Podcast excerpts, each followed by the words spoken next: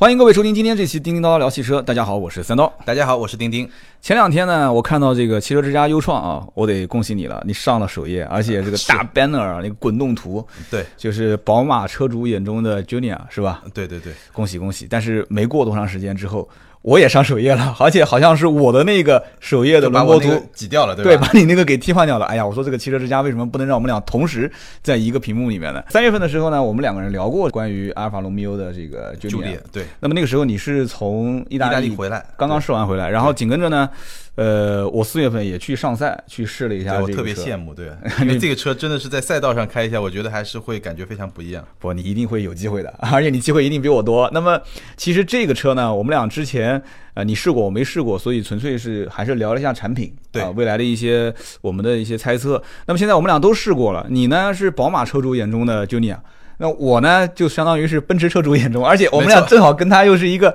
又是一个这个同一级别的这个都是产品，同一级别同一对级别的，所以我们俩今天这期节目很有意思，就可以去直接聊一聊。我是去上赛的去开的，然后你又是对去意大利去开的对，不同的体验。你总体觉得这车怎么样？感觉？呃，我总体觉得这个车啊，就展开来说就很多嗯啊，就是第一个感觉就是动力，就我们可以先来说一下动力，因是为的我们呃，比如说宝马现在的四缸机基本上就是一百八十四马力，就我那辆车嘛，然后嗯高一点，现在其实换换发动机了是二百五十二马力，对，然后奔驰其实是一样，一百八十四，然后上面是二百四十五，嗯，就你会感觉到，呃，这个车它还是一个就运动性一定是它主打的一个方面，是但是它这个运动性跟别的车都不一样。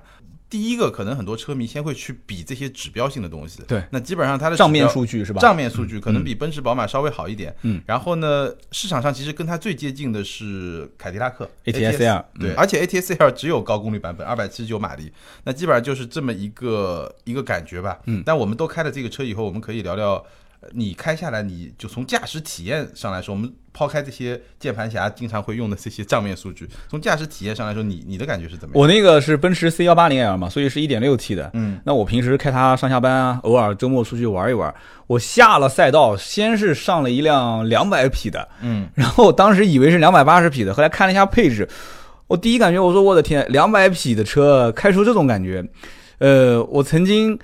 开过就是捷豹的叉一，嗯就我相信有很多车主应该也会拿这些车去对比嘛，嗯，捷豹的叉一、宝马的三三零啊，是。然后我当时开过叉一也是第一感觉很轻，然后觉得就是方向啊各方面也是指向性啊，就是很很就是很明确啊，我想往往哪里打啊，指哪打哪。但是我当时是在上赛开了这个阿尔法罗密欧之后，我发现它做的好像更极端一些，就是。因为它这个车子其实比像捷豹的 XE 的还要再精简一些，就是这个车子等于相当于把很多的一些赘肉全部给给给丢掉了，所以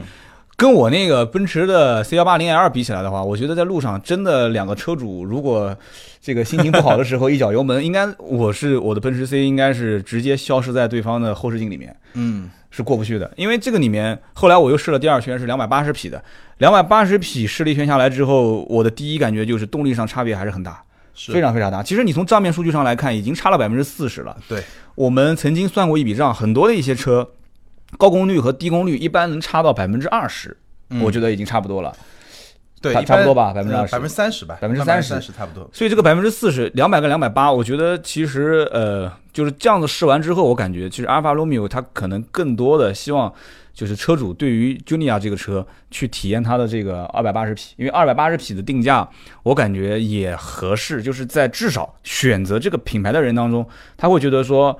二百八我上一个运动版。就是很多人，我看现在在包括论坛啊和实际车主提车的这些、这些、这些体验上来讲的话，两百八十匹还是一个挺暴力的车，我感觉。对，从驾驶感受来说，我觉得这个车呢跟宝马非常不一样。就是一般来说啊，就德国车，如果嗯你是做的比较运动的，你一定会是把底盘做的稍微硬一点，嗯，对吧？然后比比如说宝马，它有它的底盘是可调的嘛，是的嗯有 Sport 模式可以稍微硬一点，呃，然后呢，你会把方向做的重一点，然后呢，你会把这个油门和刹车都会都会往偏重一点的那个方向去调。嗯，那这样的话呢，它就会让你感觉到比较紧致的那种感觉。对，但这个车不一样，这个车呢，我觉得它是一个呃非常特别，首先呢非常舒适。嗯就我们家门口，我在那篇文章，就你提到那篇文章里面讲过，嗯就我们家门口那条路叫张杨路，这个上海的观众可能知道，那条路我基本上我可以把它称为是。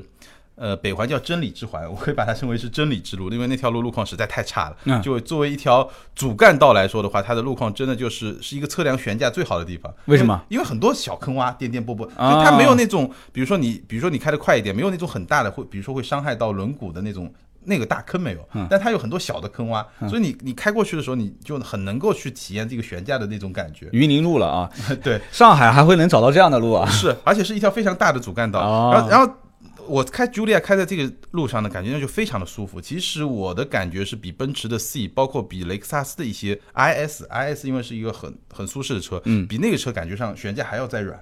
这个是一方面，就一般来说，这种悬架的调教一般是一个非常偏家用、非常偏舒适的一种调教。嗯，但与此同时呢，它的转向，就它的这种底盘的呃操控特性又是非常运动，而且它运动到什么程度呢？基本上。它的转向其实给我印象特别深刻，就是它的转向首先很轻，嗯，就转向的方向盘的力感很轻。对我也是这样感觉。然后呢，你会发现，不知道你有没有感觉，它的中中间的虚位基本没有，对，就一般车其实都会稍微做一点虚位，因为做一点虚位会让你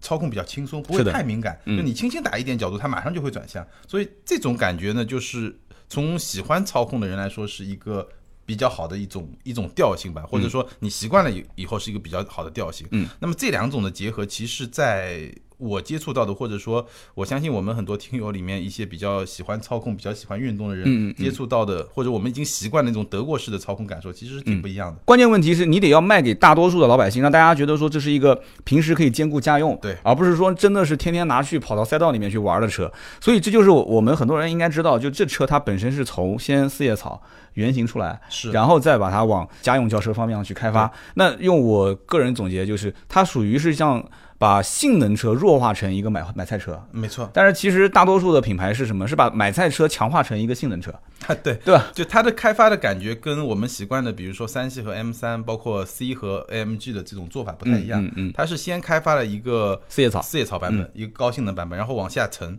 所以呢，它可能继承了一些东西，比如说对铝合金的悬架，啊对比如说碳纤维的传动轴啊，对就它继承了这些东西以后呢，就我刚才说的，你感觉上一方面很舒适，第二方面转向非常的精准，嗯，而且呢，它其实整个车身的顺从性很好，就是一般来说软的悬架，你尤其过弯的时候，你会感觉上有点。可能会撑不住，嗯，因为我没有跑过赛道，但是我一个同事跑完赛道，他对那个二百八十匹马力的顶配 Q 二版本，就二百八十匹的，哎你说的是高，老板吗？哎，对，高老板，我就坐在他车上 啊。 啊，是啊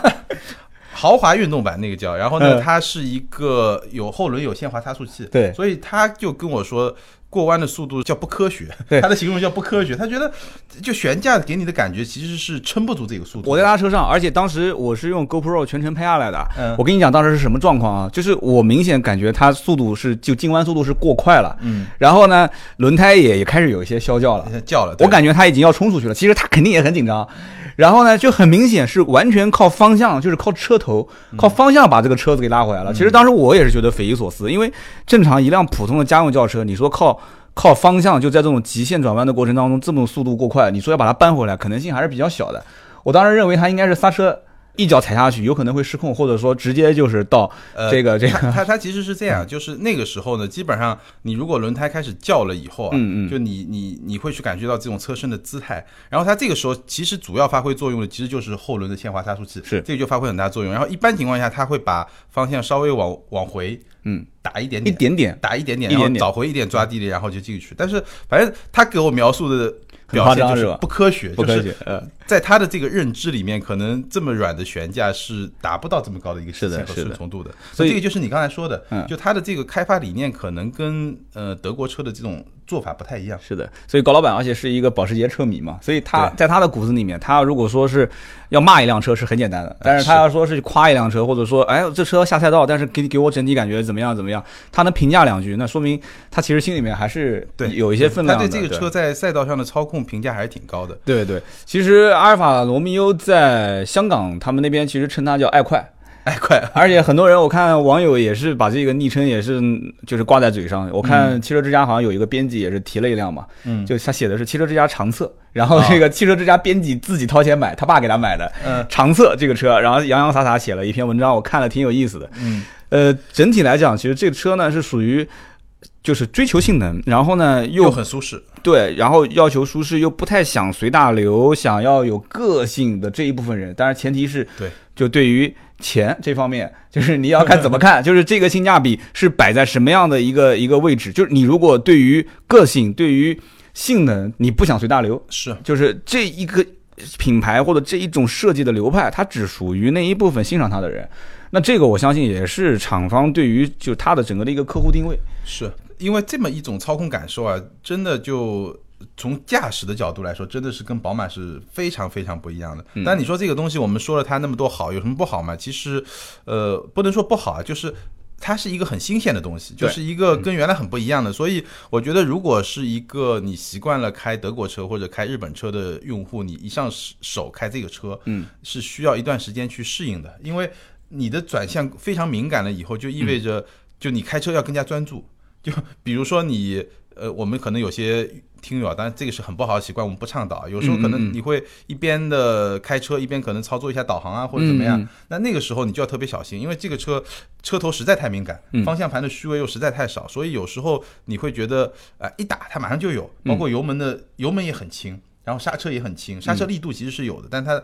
脚感会比较轻，所以这个车允许你分神的时间会比较短。嗯， 就如果说你去干点别的事儿，很容易就你得非常全神贯注。它跟呃，我们平时开的车不太一样。这个有点像就是一些好的乐器一样，就是说好的好的一些乐器，它的敏感度非常高。是的，你要如果是个高手，没问题哇，那你每个音符驾驭的就是特别行爽云流对水，对对那演奏的曲子非常好听。是但的是你要如果是个新手，你拿一个那个乐器，你你会觉崩溃得，了 嗯对你都不知道该怎么玩了，因为你如果是个新手的话，你可能你你你用一个不是特别敏感的乐器的话，可能相对来讲演奏出的东西啊，就大家听起来差不多，也就那么回事。对对，哎，对就能听。对，但是高手的话就就不能忍受这种就是比较差的乐器。那么这个车也是一样的，就是如果你的驾驶的水平非常好的话，其实它的可玩性非常高。嗯，你可以用各种各样不同的路况去体验它这种各种驾驶的不同的感觉。是但是老百姓来讲的话，我整体来讲就是第一个悬挂比较舒适，二一个呢转向也比较轻。对其实男同胞跟女同胞还是都比较能接受的。对，没问题如果因为你你刚才你讲的其中这种情况，只是在于就是非常危急的极限状况底我下觉，得就是一个适应的过程。对就这个东西呢，如果你真的买了这个车，可能你花个一个礼拜，你可能就习惯这种状态了。对，就是它的一个宽容度到底有多少，嗯对就是极限程度下它的宽容度有多少。有的时候你可能稍微需要它顿挫一点，就是不要太敏感，对，让它它特别敏感。但是有的时候呢，也许它一个敏感，哎，但是就把你。一件非常危险的这个事情就给 给避过去了。这个东西呢，就是仁者见仁，智者见智。颜控就是现在不讲叫颜值即正义嘛，对吧是？颜控这件事情，我觉得是摆在这个车第一位的，对。性能是第二位的，因为然后我个性第三位。对，包括我前面两个礼拜就做那篇文章的时候，做那个稿子的时候，其实开了这个车，在上海开了两天，嗯嗯我感觉上这个回头率真的是非常高，而拍且照片的很多，还是一辆白颜色的车，嗯，我觉得白颜色的车也很好看了，嗯，但是如果我想象一下，因为这个车可能。每个人对颜色的感觉不一样。那篇文章里面我开篇那个图，就嗯我的那个三系和这个白颜色的茱莉亚在一块儿，我其实是挺喜欢的，因为这两种颜色是我非常非常喜欢两种颜色。嗯，但是可能这个茱莉亚现在的它主打色红的，红的，还有蓝就的。嗯最有激情的是一个红的颜色，包括蓝的颜色。对这个，那我相信，如果是那两款车在快我在马路上开，可能回头率会更高一点。是的，我也能这么理解。我上次看到红、蓝、白，还有一个是个浅色调吧，我记得当时看到，我当时也觉得红跟蓝应该是两个卖的最好的。是那我你呃其说实觉得它唯一有个小问题，我不知道你是不是认同啊，就是那个牌照框，嗯，牌照框首先是牌照框的位置有点有点破坏整体的协调感，嗨嗯因为美国特别好，比如说你在美国市场，它前面是可以不装牌照的，嗯嗯后面就可以。对的第二个呢，比这个更严重的是什么？我觉得中国的车牌实在太难看了，中国车牌那个难看蓝啊颜色的，哎，真的是，你你认同吗？我不认同，因为为什么啊呢？我大多数的人买这车，其实就冲着这个牌照位置啊，个性啊。什么叫个性？路上十辆车，九辆车都是挂在正中间，就我这一辆车，哥们儿，就我，而且。我现在是合理合规的挂在在右边嘛，包括后面新上的那一款对对对都在 SUV 右的边 Stelvio 对嗯那个，也都是在右边。对，我觉得很帅。但是我总是觉得啊，其实这个倒三角的造型啊，它也是一个个性的象征，就是是的给人感觉就很惊艳。对，满大街都是四四方方、方方正正的中网，有的是大嘴，有的是小嘴，然后突然来了一个倒三角，而且又来了一个牌是在侧面，哇，这太帅了！而且你要知道，大多数的老百姓可能他不太理解这个事情，因为现在有的人喜欢开玩笑，就是把车牌还是放在正中间，嗯，这就是就是好玩嘛。就有的车主他会觉得说，哎，我我很有意思，我把车牌还是放在这中间。但是其实放侧面就是一个它很个性、很个性的体现，就是无意之中出现了这样的一种情况，但是被很多人追捧，真的是被很多人追捧。呃，那倒挺有意思的说法啊，对就吧是，但是我我测试过这个车牌，就是我去测试一个测试什么呢？就是进停车库，嗯，很多停车库不是自动识别的吗？啊，你识别不到是吧？能识别到，啊，那识别到就嗯对，好。能识别到，就是这个我还专门去我，但我找了两个车库啊，我不代表所有车库，但是它灯在左边啊，灯在左边，你车牌在右边对也也能可以拍到吗？可以，啊，对那但可以的，但我只测了两个，我不知道这个是不是代表 可呃呃普遍性啊？这有意思的。对，然后呃，空间就因为这个家用车嘛，对吧嗯空间还是要聊。对，空间呢，我基本上觉得腿部空间可能跟我那个标轴的三系差不多。它的整个轴距的长短应该就是跟标轴的三跟呃 C 是它是二几乎八二零，然后嗯标轴的三和 C 是二2810吧吧？对，嗯所以基本上差不多。嗯，那当然有点小小瑕疵呢，就它的头部空间会略微少一点。我说后排啊，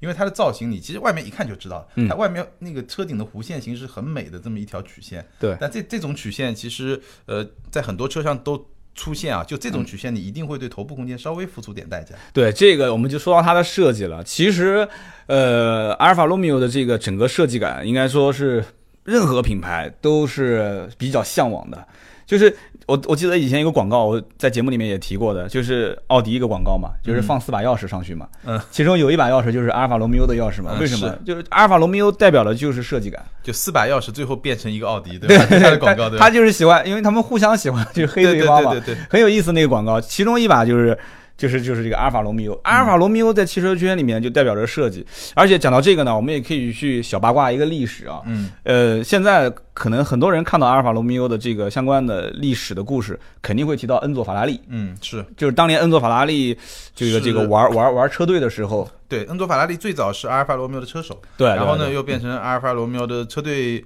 经理吧，大概是一个就对，大概就运营这个车队的那么一个人，应该叫车队经理。对对对，然后呢才去后来变成了自己创造的那个品牌嘛，大家就都知就道。嗯他儿子嘛，从阿尔从恩佐法拉利之后，他儿子上来以后就开始陆陆续续的把它推成一家公司了。那么，其实当年我我想讲的是什么？就是说，首先就是阿尔法罗密欧它本身当年造车的时候，嗯，它的定位就是三倍贵于福特 T 型车。就是比哦福特 T 型车要贵三倍，而且当年恩佐法拉利去开这个阿尔法罗密欧的车型，就是那个时候叫二零三零 HP 嘛，嗯，就当时开那个车，那个车就是一个定价就很高的一个车型，所以这个车型应该讲本身就是一个，就对于品牌来讲的话，定位就是相对来讲比较高的。而且我们那天跟几个朋友在一起聊天，因为我身边有两个车主也准备要买车，现在的奔驰最便宜的 A 级、B 级打完折已经不到二十万了。嗯，对吧？你二十多万优惠完十几万，宝马也开始出三缸了， 然后打完折价格也就在二十，甚至冒点头。所以呢，这个阿尔法罗密欧就现在出来，虽然说款型也不算特别多啊，有两百匹、两百八十匹，哎，就出了一个四叶草。嗯，就是一上来整个调性其实定的还是，就我个人觉得啊，就是还是比较好的，就属于高位蓄能的状态。嗯，就是高位蓄能，而且又没有太大的压力。说，哎，我现在上来是不是一下子要，就像那凯迪拉克现在哇就拼命的冲销量、冲销量、冲销 量。如果是这样的话，那可能是很很被动。但是如果是如果不是这样子，就一上来先把调性定好，就是我们是什么样的一个车，我们卖给哪些客户，然后整个的一个定位进入市场，我觉得。嘖可以让很多老百姓，就是买这个车的车主，他会有一种自豪感、他情怀的落地。是它基本上，我觉得它现在的定位呢，相比于这些德国车呢，首先刚才我们说的那些啊，嗯设计感、运动感，嗯然后呢，个性，嗯对吧？可可能跟别人不一样。然后你到车厢里面，你去看整个车厢给你的第一感觉，从豪华度上来说，我觉得可能比奔驰稍微。略弱一点点，因为奔驰是这个级别豪华感的一个标杆嘛，嗯但是基本上达到跟宝马的相当的程度，完全没有问嗯题。然后呢，但你可能更喜欢的，可能还是一些设计感的东西。对对对就是一些你会觉得，呃，这个就看每个人喜欢。就比如说它的呃二八零 HP 的那个版本，非常大的那个拨片，嗯嗯嗯那个是一个非常，我觉得很多人就是冲着这这这一对大拨片去的。发动机的启动按钮嗯嗯是跟法拉利一样的，就是在方向盘对对对，左红下色那的，个位置哇，好帅啊！那左个下那个位置，那个位置还是一个非常激动人心的。然后嗯包括它的方向盘，呃，二八零的那个方向盘，它其实在三点九点位置有点像那种时装的那种感觉的那种布料吧，那种很高级的那种布料那种装饰，嗯包括它的挡把，就这种感觉，我觉得还是一个非常设计先导的这么一种内饰设计的一种风格。对，豪华这个东西跟设计这件事情放在一起的话，我觉得各有各的优势。你如果设计上也非常牛，然后整个的豪华感的营造也非常强，那你就是非常完美了，嗯，对吧？那么如果说你的设计非常强，那么豪华感的营造这方面略微欠缺一些，嗯那就要看每个人对于就是喜他欢什么，嗯对他喜欢什么，他对于这个东西的所得，他自己能不能符合就是我现在心里面上的这个标准对，和反位正置。作为一个三系车主，我觉得是没什么挑剔的。呃，对于一个作为一个 C 级车主来讲的话，还是会挑剔的， 因为现在你看很多的一些一些酒店，其实你感觉，呃，它也好像不是特别豪华，但是就住进去特别舒服，而且每一个细节你摸摸这边，碰碰那边，或者说那种就它没有异味嘛，然后各种这种家具，包括各种床啊、凳子、写字台、写字桌，就感觉明显不像我们现在这个录音台， 就是像这个面板，我摸上去就很明显就知道这个不会很值钱。但是你要是换到一个酒店里面的，它虽然看上去不高档，但是你随便去触摸一下，你就知道这东西应该讲还是很值钱的。是，所以说我刚刚讲到，其实讲岔掉了，就是讲到这个菲亚特和恩佐法拉利啊。嗯其实我是想说，恩佐法拉利当年其实是最早帮阿尔法罗密欧啊从菲亚特挖了一个大设计师过来，就是那个维托里奥亚诺。嗯，所以也是从这个哥们儿开始，陆陆续续的又把就是很多很多大设计师给介绍到了这个阿尔法罗密欧的公司。所以是这家公司设计非常出名，也不是一件偶然的事情，是对的吧？我觉得跟就是我们刚才讲恩佐法拉利，然后跟这个公司的传承对，有包很大的括关系。跟意大利，因为我们知道非常长的一段时间啊，嗯意大利的汽车设计是一个标杆。嗯意大利有很多，比如说像乔治亚罗啊，嗯嗯嗯对吧、包括像博通啊，包括像这个意大利很多。一线的设计公司，包括像宾尼法利纳，嗯对吧？一线的设计公司，其实我记得我在三月份试车的时候参观了那个博物馆，嗯就阿尔法罗密欧博物馆，其实很多历史上它跟这些设计大师是有很多合作的，嗯所以这个基本上可以认为是它的一个传统。是那还有一点呢，就是说，呃，这个车是一个进口车，嗯，所以我不知道你是不是了解啊，因为。很多可能一些用户啊、一些读者、啊、一些网友可能会关心，作为一个进口车，它的售后、保养、维修啊这嗯嗯些嗯价格会比较高。嗯你比较了解这个这一款，你觉得就你现在了解大概是一个什么情况？这个首先啊，几个问题点，呃，我先跟你讲一个事情吧。前段时间网上有一个人是自己开车撞了，撞了以后呢，然后去 4S 店去修车，然后晒了一张就是阿尔法罗密欧 Junior 的一个维修清单。嗯，然后很多听友在底下吐槽说：“我的天，修个车怎么这么贵？”其实很简单的道理，我帮大家算笔账啊，算笔账，就是三年之内，因为这车是三年不限公里数的一个质保嘛，嗯，三年之内出任何问题，只要不是你人为的损坏。那是当然了，有一些这个易损件这个除外，因为每一家公司都是这样的。嗯你说什么雨刮器、刮片啊这些东西，轮胎啊，那它肯定是易损件它不保的。嗯，那么也不是不保，就是时间非常短，有的可能一个月，有的可能三个月。但是车身的主要部件三年不限公里数，这是确定的。哎，出什么问题你就回哪边买回哪边去不就行了吗？我们自己的车，我你的车出过问题没有？没有，我的车子买回来第一个星期，光后备箱梆一下，我那个就奔驰 C 嗯，三角三角牌的那个卡扣断了。哦，一个星期，我当时就跟 4S 店就发火了，我说你这你这还哎，我都不想说你 了。但是哎，七十块钱一个塑料卡扣，七十块钱就一个小卡扣啊。嗯，然后后来我老婆还调侃我，我老婆讲说，我说开个奔驰还在乎这七十块钱，我真是我都鄙视你。但是我说我就事论事，这东西很贵，哎，我这还是国产车呢，你要搞清楚啊。然后呢，那天我看到网上那个一个一个一个人晒了一张这个单子，呃，确实不便宜，但是呢，我还是那句话，这些东西保险公司会买单，嗯，最终其实落地就是你的保险费用的高低。保险的高低无非就是因为我卖过很多的国产车跟进口车，在单价方面，你的车损的价格是根据你的发票金额。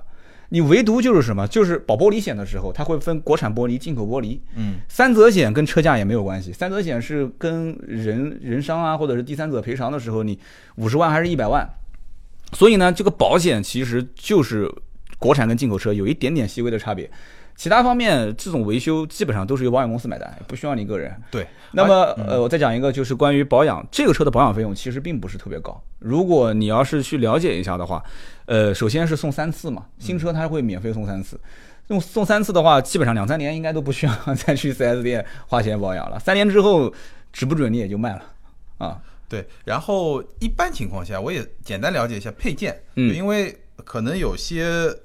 进口车消费的朋友，比如说斯巴鲁对吧？嗯大家都听说过，有些配件可能会等的时间比较长，啊，你讲等待时间等是待吧？时间嗯对。但是呢，现在其实很多车啊，包括包括这个车，我之前跟他们一个负责销售的老大大概聊过一次，嗯嗯就是他进来的时候其实是做了一些配件的，比如他有个总库，嗯，一个中转仓，一个一个总库就是我先我先把一些常用的配件，我经过自己的一个大概我它它有这个不能算大数据吧，但反正就嗯差测不多算。比例嘛，嗯它它会测算一个数据，我大概需要多少一些常用件的配件，大概可能需要多少嗯嗯，它是有一个总库，先把这些东西就配在那儿。啊，肯定的，对，当然你说是不是一定能像国产车那么快，这个我们也不不敢说。不不不但基本上这一点我告诉你啊，这一点我有发言权，肯定很快。为什么这么讲嗯肯定很？因为为什么这么讲？首先，这就是一个跑得很快的车， 那它外号不就叫爱快嘛？爱快，嗯所以跑得快的话，无非就出现两种情况嘛，要不前面碰别人，要不就是后面比别人碰。嗯，前面碰别人，无非就换那几样东西嘛，两个大灯，对吧？一个中网，一个前保杠，然后水箱框架，就这些东西。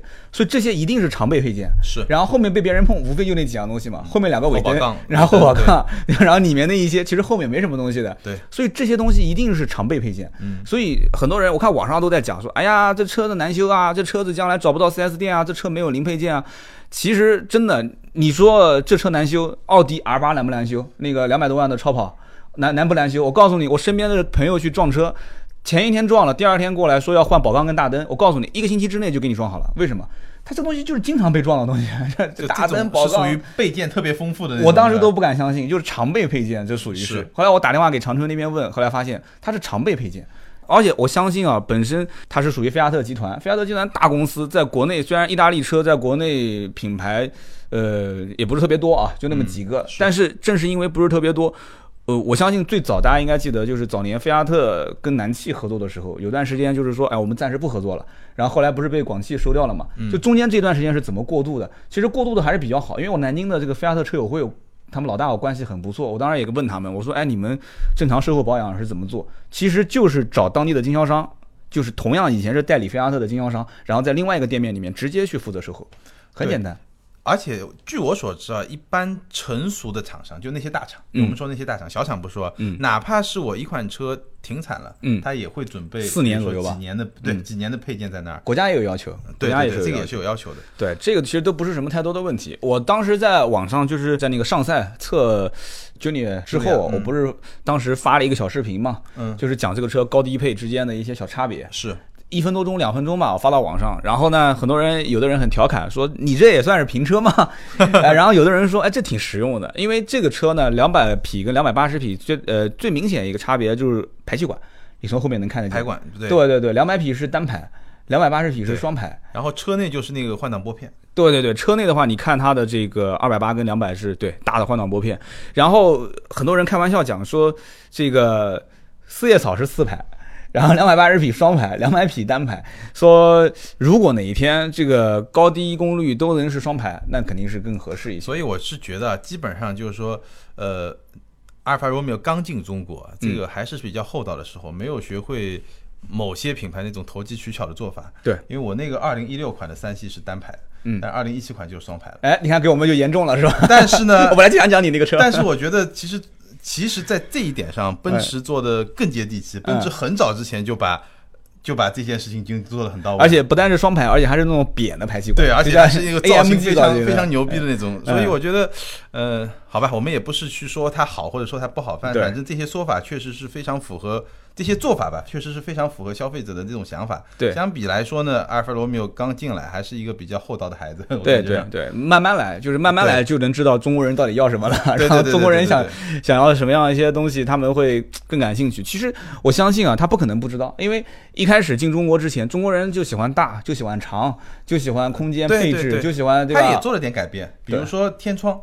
它的那个天窗其实在欧洲是没有的，嗯，就它到中国以后，就中国版本就加了天窗，它其实也做了一些本地化的改变，对，其实怎么说呢？就像你讲的，你说现在刚进中国，而且很多的一些事情，它是尽量保持阿尔法罗密欧的这种原原汁汁原原味味的对感对觉对，然后让大家先体会一下这个车是什么一个是的，意思，对吧？感觉感觉对。那么包括它的悬挂，对吧？悬挂前是双叉臂，后多连杆，而且都用的大部分是铝合金的这个材是的质。是的，嗯这些事情其实让我就非常非常容易联想到这个某某一个品牌，就是一开始都是这样的，也是铝合金材 质。所以你刚刚讲这一句啊，我真的是十分十分能理解。嗯那么往后走，不知道会怎么发展，但是应该讲阿尔法罗密欧，我相信他自己给自己的定位，肯定也不是说我要在中国拳打这个奥迪，脚踢奔驰，然没有后没有，我觉得这个干翻宝马，肯定也不是这样的。对，我记得我上海车展的时候采访过一次他们在中国的老大，然后他有一句话让我印象很深，嗯他说，呃，从某种程度上来说，可能 BBA 这些车是我的竞争对手，嗯但换个角度呢，可能我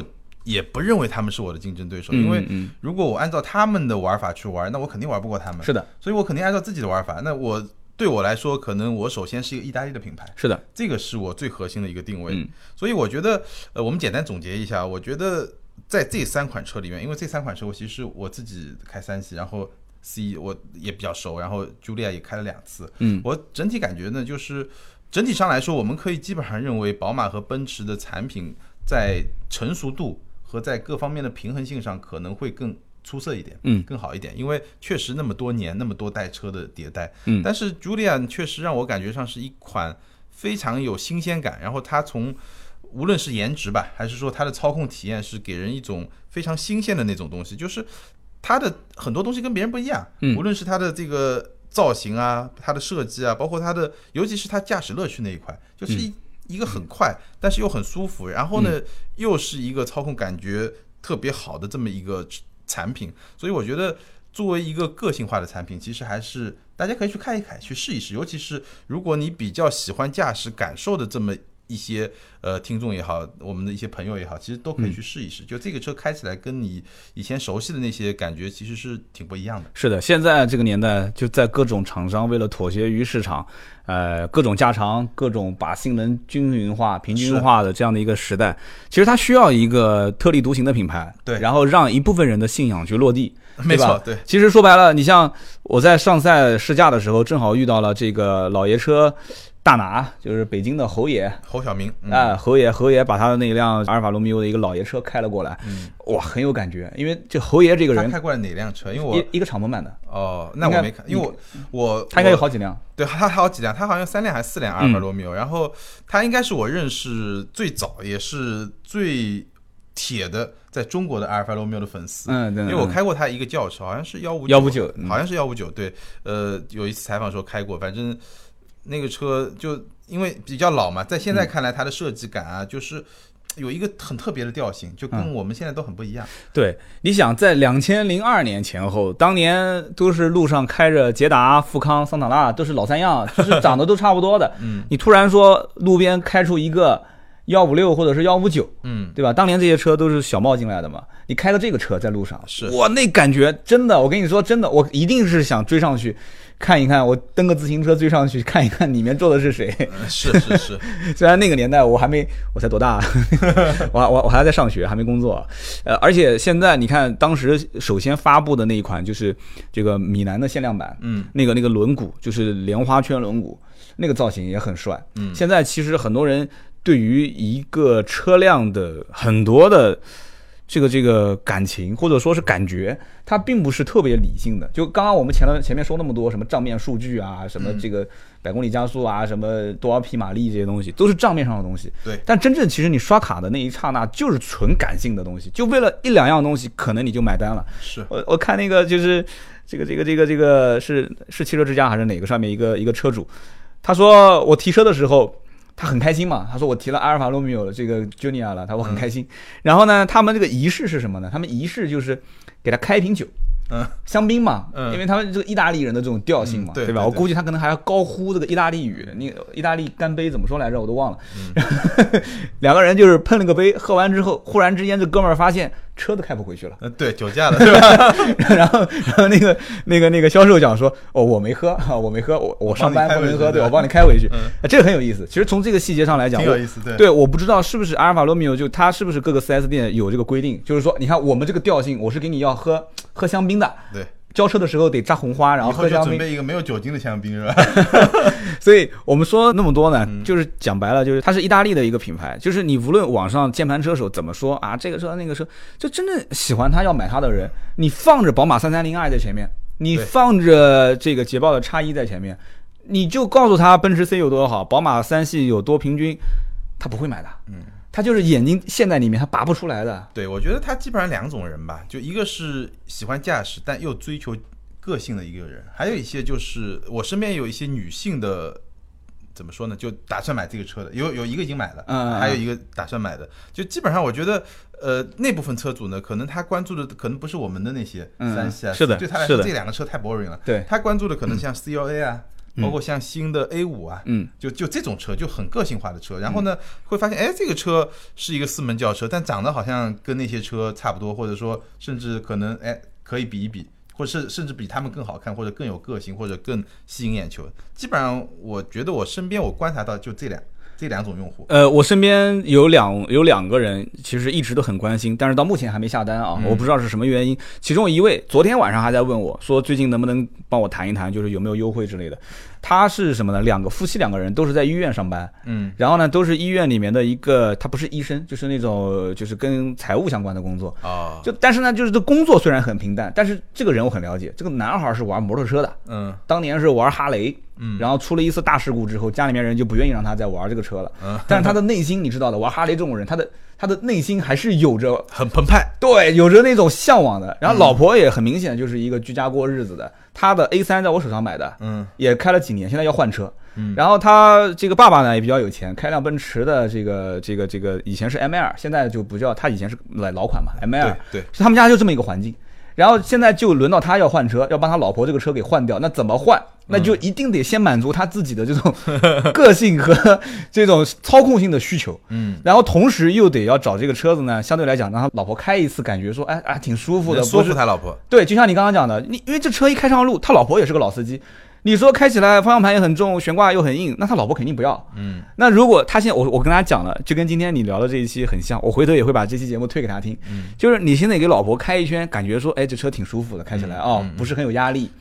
然后这个时候再跟他谈说，哎，我我我觉得这车也挺适合我的，也比嗯较个性，操控性各方面也也都 OK。然后最终只要让老丈人掏钱就行了，啊，最终还是老丈人这个是很关键的，因为给女儿换车嘛。啊，对，我们聊了那么多啊，今天也是洋洋洒洒三十多分钟。从今年的三月份那一期，呃，也就是丁丁从意大利回来，嗯就是当时那个车还没上市吧，应该 当时还没上市，还没上市，我们就提前聊了。那么紧跟着四月份我去试这个车的时候已经上市了。是那么再到今天，也就是到了这个六月份。我们两个人都有了一些体会，然后又是一个三系车主，又是个奔驰 C 车主。我们对以宝马和奔驰的车主的这种身份去聊一聊这个 Junior，我相信应该会对一些这个潜在的，就是对 Junior 感兴趣的人，对是有帮助的吧？或者你正好有三十多万预算、四十万预算，对打算买一辆这个车的人，总结的时候我也说了，就基本上他们一定是这个级别里面更成熟、更平衡。对如果你各方面都要去看的话，就是他像是一个三好学生，对就每一个学科都不差，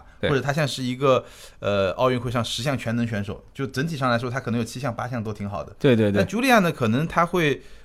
呃，在有其中六项或七项，可能他优就他在他的优势项目上会更强，但他的综合性呢，可能成熟度没有那么高。但是呢，因为现在选车，我觉得个性化的需求一定是越来越高。对你看看他的他特别强的那些东西，他特别迷人的那些东西，是不是恰好是你特别在乎的东西？那对如果是那样的话，我觉得你至少可以去看一看，去试一试。对，阿尔法罗密欧应该是一个时代的产物，也就是说，在设计方面，它会作为一个比较主导它的一个产品的理念。是的，那么在现在这个年代，都是以市场为主导了，就是嗯老百姓喜欢什么，呃，什么样的东西卖得好，销量大，那我们就为它去妥协。就在这个年代里面，其实有这样的一个品牌，现在扎入到这个市场，也会让很多的厂商会反思这个问题点。就是对如果现在其实不是如果了，就是现在本身 Junia 这个车市场上，因为它货也不是特别多，很多的一些地方我知道的不让价，甚至装潢什么的，就是适当的消费消费，还这个很挺稳定的。对这个情况还是有的。嗯，那么未来会怎么样，我们不清楚。但是是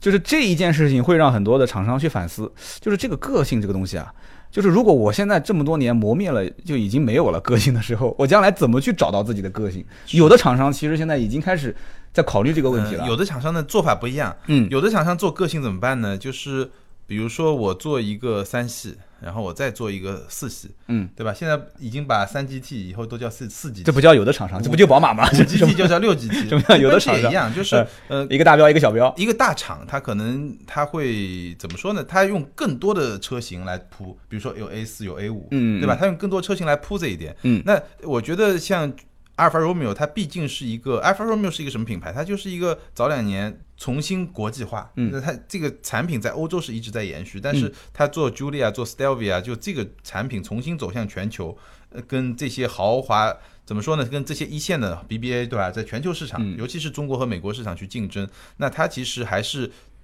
把自己的特点发挥到极致，用这种方式先去打入到这个市场，然后再去丰富产品。是的，是的，我听说这车就阿尔法罗密欧的车在澳洲二手车的保值率还挺高的，哦，还是挺吧高的。我听他们澳洲的朋友讲，而且在英国这车好像满大街跑的也都很多。嗯行，我们今天聊了那么多，反正对于中国市场的整个的阿尔法罗密欧，就包括 Junior，包括后面我们有机会聊一聊 SUV 那个对 SUV Stelvia，对对 Stelvia，啊对啊对，还是很有意思的，因为这个车的话题特别多，哪天我们甚至于可以把历史都可以拿出来讲一讲，对因为这里面故事特别特别多。对，这个品牌其实就是应该跟客户先先讲故事， 就是哥 是姐，你先别急着试车，先听我把这个故事给你讲完，对对嗯对，故事讲完之后上车试，一个故事讲完，然后一个车试完之后，我估计基本上脑袋脑袋里面已经没有什么宝马、奔驰、奥迪什么事 了，就是不是？因为故事很好玩，然后整个的这个驾驶起来的这种乐趣、画面感也很多。行啊，我们今天聊那么多啊，刚刚三十多分钟我都准备结尾了，我们俩又说了十几分钟，对，四十多分钟的时间，听到最后呢，都是我们的铁粉啊，感谢大家今天去听我们这一期关于呃奔驰车主跟宝马车主眼中的。阿尔法罗密欧的这个 Julia， Junior，那么以后有机会我们会再继续聊。如果想跟我们沟通的话，可以在我们的节目下方留言。那么也感谢大家帮我们去评论、点赞和转发。对如果想联系我们俩的话，钉钉的微博是嗯，艾特名车志钉钉，啊、我的微博、新浪微博是百车全说三刀。那么今天这期节目就到这里，我们下期接着聊，拜拜。拜拜。